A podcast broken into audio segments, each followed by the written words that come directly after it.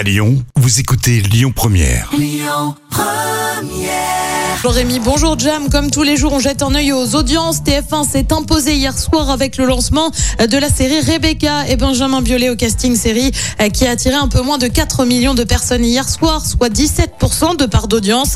Euh, Derrière, on retrouve M6 avec le meilleur pâtissier. Euh, France 3 complète le podium avec le film L'Hermine. L'actu du jour, c'est cette grève chez France 24. Le mouvement a été lancé hier. Il est reconduit aujourd'hui. Les salariés de la chaîne du groupe France Média Monde dénoncent les difficultés de leurs conditions de travail.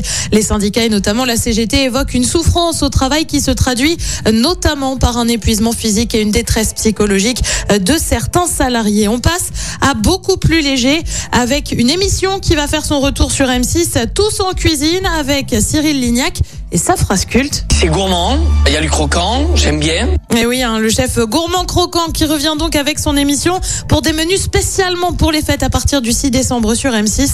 Au programme bûche de Noël aux fruits exotiques ou encore burger de Noël. La dernière déclinaison hivernale du programme avait rassemblé un million et demi de téléspectateurs en moyenne. Côté programme, ce soir sur TF1, comme tous les vendredis, on retrouve Danse avec les stars. Sur France 2, c'est la série Capitaine Marlowe. Sur France 3, c'est la boîte à secrets. Et puis sur M6, c'est un inédit de maison à vendre et c'est à partir de 21h05. Écoutez votre radio Lyon Première en direct sur l'application Lyon Première, lyonpremière.fr et bien sûr à Lyon sur 90.2 FM et en DAB+. Lyon Première